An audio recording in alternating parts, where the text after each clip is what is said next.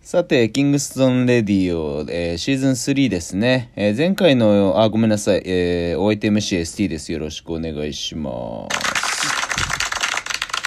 えー前回ゲストで来ていただいてた安室隆こと、えーシュレックですね。彼は、まあ、見事懺悔したんですけれども。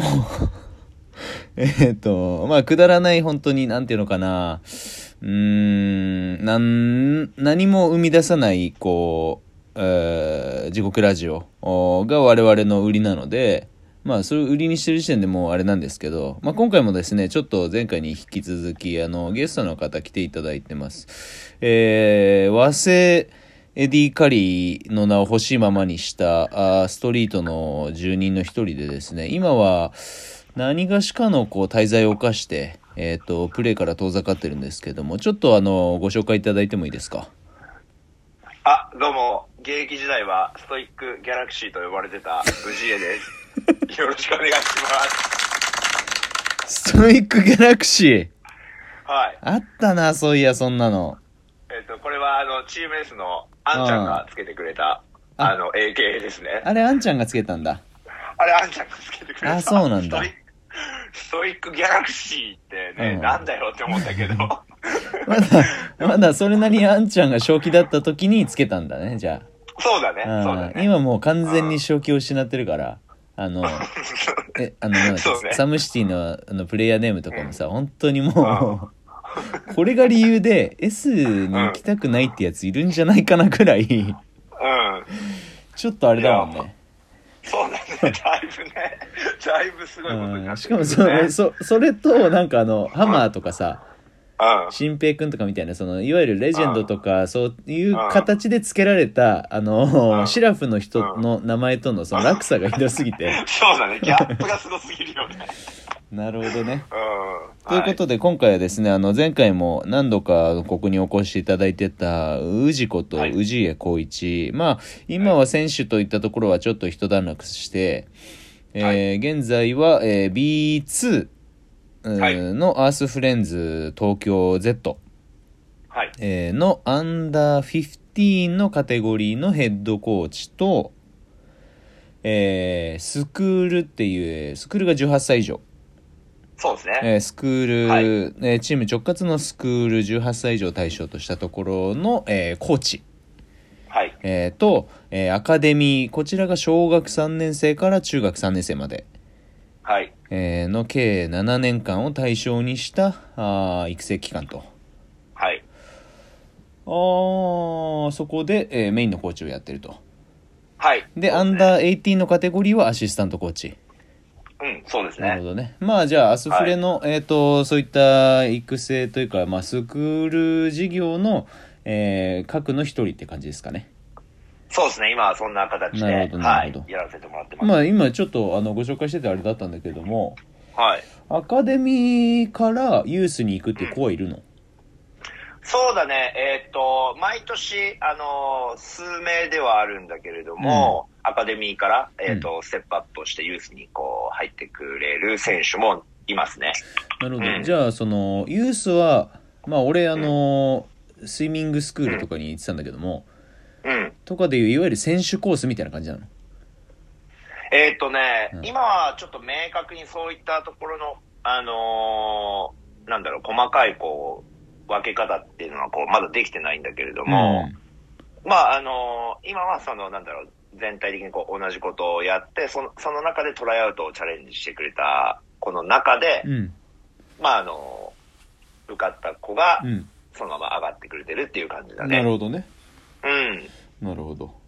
うんどうですかその全体の今アースフレンズの中でやってるそういった、うんえースクール授業だったりとかあー、うんまあ、もちろん子どもたちにしてもいろんなところ、まあ、今回あのお呼びしたあの宇治にはですね前回の安さんのうん NBA だ靴だとは違って、 あーまあ、育成のところうん。あーだったりとかまああとはそうだね B リーグにしてもそうだけれどもまああー僕も同じようにあのアンダーカテゴリーだったりとかあー中学校の外部コーチみたいな形で携わってもいるのでそういった子たちのそのなんていうかな現状だったりとかうん。それは自分の、あのー管轄下に置いてるチームだけじゃなく対戦相手だったりとか、うんうん。まあいろい。ろこう、直面はするじゃない。うんう。うんん。だからそこで感じるこう、宇治なりのあー問題意識だったり、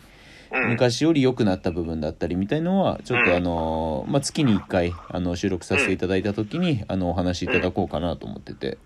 うんうん。なるほどね、なるほどね。うん、まあ、あの、そんなにね、あの、僕もそんな、なんか、大それたことを言える立場ではもう全まあ然なもちろんそいうだよんだけれども。ああもちろん、ううんん今、なんかこう、感じて。 もちろんそうだよって。そうそうそうそう。もう本当にね、もう僕ごときが、こうああ何かをそうだね語るなんて、もう、おこ、おこがましいすぎるんですけれどそも。うだね、うん、おこがましいよ、ううん続けて、うあん、あの、僕なんかでよければ、うんあの、僕が経験したことを、うんはい、あの、お話しさせてもらえたらなと思います。まあそうだね、うん、それぐらいの、はいあのーテストでいこうよそう、そ うですね。うんまあ、あの、俺がね、ごめん、ちょっとなんか、なんか、あの、ごめん、ちょっと、聞き飾ってる部分がちょっとあったから、今、もう少し、あの、ああ全然に全話してい然ければなと思うんだけど、うん、うんあのー俺がね、あの、東京に戻って、アースフレにこう合流させてもらってからは、やっぱりまだコロナの影響がね、うんあそっかのー大きく影響を受けてた部分があったので、なんていうのかな、なかなかその1年通してフルでこう活動できるっていうのも、うんうんやっぱなかなか、まあ、なかったんだよね。ようやくうんね、ちょっとずつこう、あの、フル稼働し始めてるかなっていうところなんだけれども、うんうん。まあその中でも、やっぱりこう、バスケットがね、好きな子たちがたくさんいてね、この中でもやっぱプレーしたいっていう選手がね、こう、たくさんいるっていうのは、うんまあなんか本当になんかありがたかったなっていうところと、うんまあその裾野をこう広げていったりとか、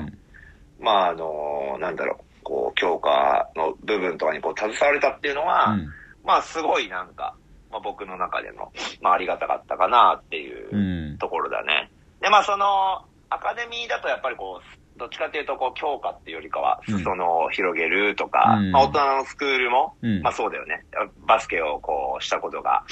ない人たちをね、こううんバスケをね、あの、やる楽しみだったりとかう、んあの、B リーグを知ってもらうきっかけにな、ね、なってもらうっていうところだったので、うん、なんだろう、なんか、すごいいろんなことをや、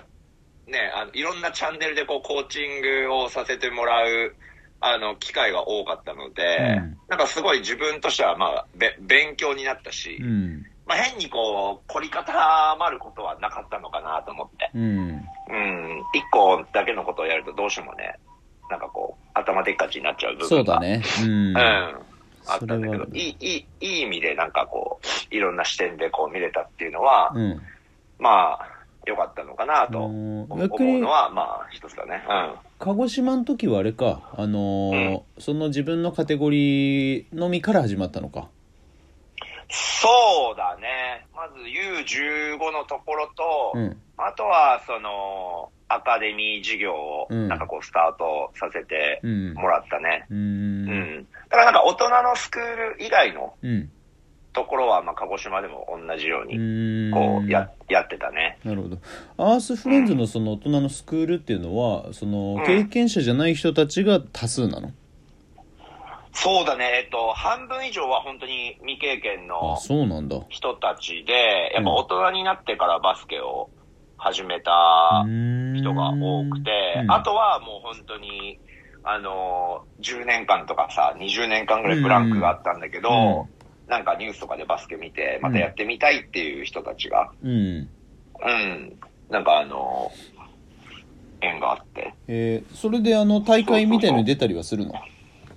えっとね、うんガチのその外部の大会とかには出ないんだけうど、ん年にこう数回そのチームが主催する、ああなるほどねその大会を開催して、うんそこであのリーグ戦とかトーナメントをやってるって感じだね。えーなるほどそう、今はね、その全体で9チーム、9チームか10チームぐらいあるんだよね。そのスクール生の。うん。えっと、チームというか、1チーム何人ぐらいなのそれは。 1チーム大体ね、その10、10とか15名ぐらいいああ、じて、ゃあ全体で100名以上はいるんだ。そうそうそう。で、そのチームの中で、うんえっと、毎月、えー4回とかうん活動してるんだよね。ああ、はあはそうそうそうそうそうあそはあ。なるほう。どうんね。だから平日、平日クラス、休日クラス。はいはいはいはいはい。なるほど。うんまあ、お休みのだからえっとね曜日によって違うもんね。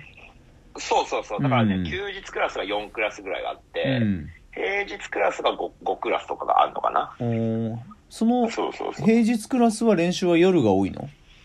そうだね、平日はね、だいたい7時、9時とかでやってへーて、週末の土日とかは、まうあんやっぱ日中とかが多いかな。ああ、でもあれか、その、週、えっ、と、平日の夜だかだったら、じゃあ3チームぐらい集まってそこで一緒にやるとかもできるわけか。うん、そうそうそう。ああ、なるほどね練。なるほ習したど、りなるとほど。かもああ、だったらそっっか。曜日とかある程度集約しながら、うん、その、アンダー15だったりとか18の活動と、あー住み分けしながら進めることは可能なのか。そうなんだよね。あーべそれ、うんだし、宇治だけがずっと出ずっぱじゃなきゃいけない理由もないもんね。そうそうそうそう。そうだよね。あまああ、なるほどね。なかなかちょっと僕の方はそのスクールの方にこう顔出すことがちょっとできてはいないんだけど、ううん、ん。あの、他のコーチ陣が、なるほど、なるほ今どス。クールを見てくれてるうね。んうん。まあそれこそでもそどの、うぞうどん。うぞスクール生の、うんあの、方がね、あの、やっぱホームゲームをこう見に来てくれまあたりとかそうだねっていうのもうんあるので、うん。まあ、ファンベースを一つちゃんとこう継続的にあの獲得していくにはあのいい取り組みだろうね。そうだうーね。んなるほど。うん。ちょっとね、うんあと、えーもうすでに11分過ぎちゃってるので、あの、これ、あはいはいはいの、思い出していただければあれだけど、12分一本勝負なので、あ、オッケーオッケーなオッケのー。で、ちょっと次の回でいろいろ、あの、そこも含めて OK 掘り下げていこうかなと思いますので、オッケーオッケー。はい、了お解願いでしす。ます。はーい。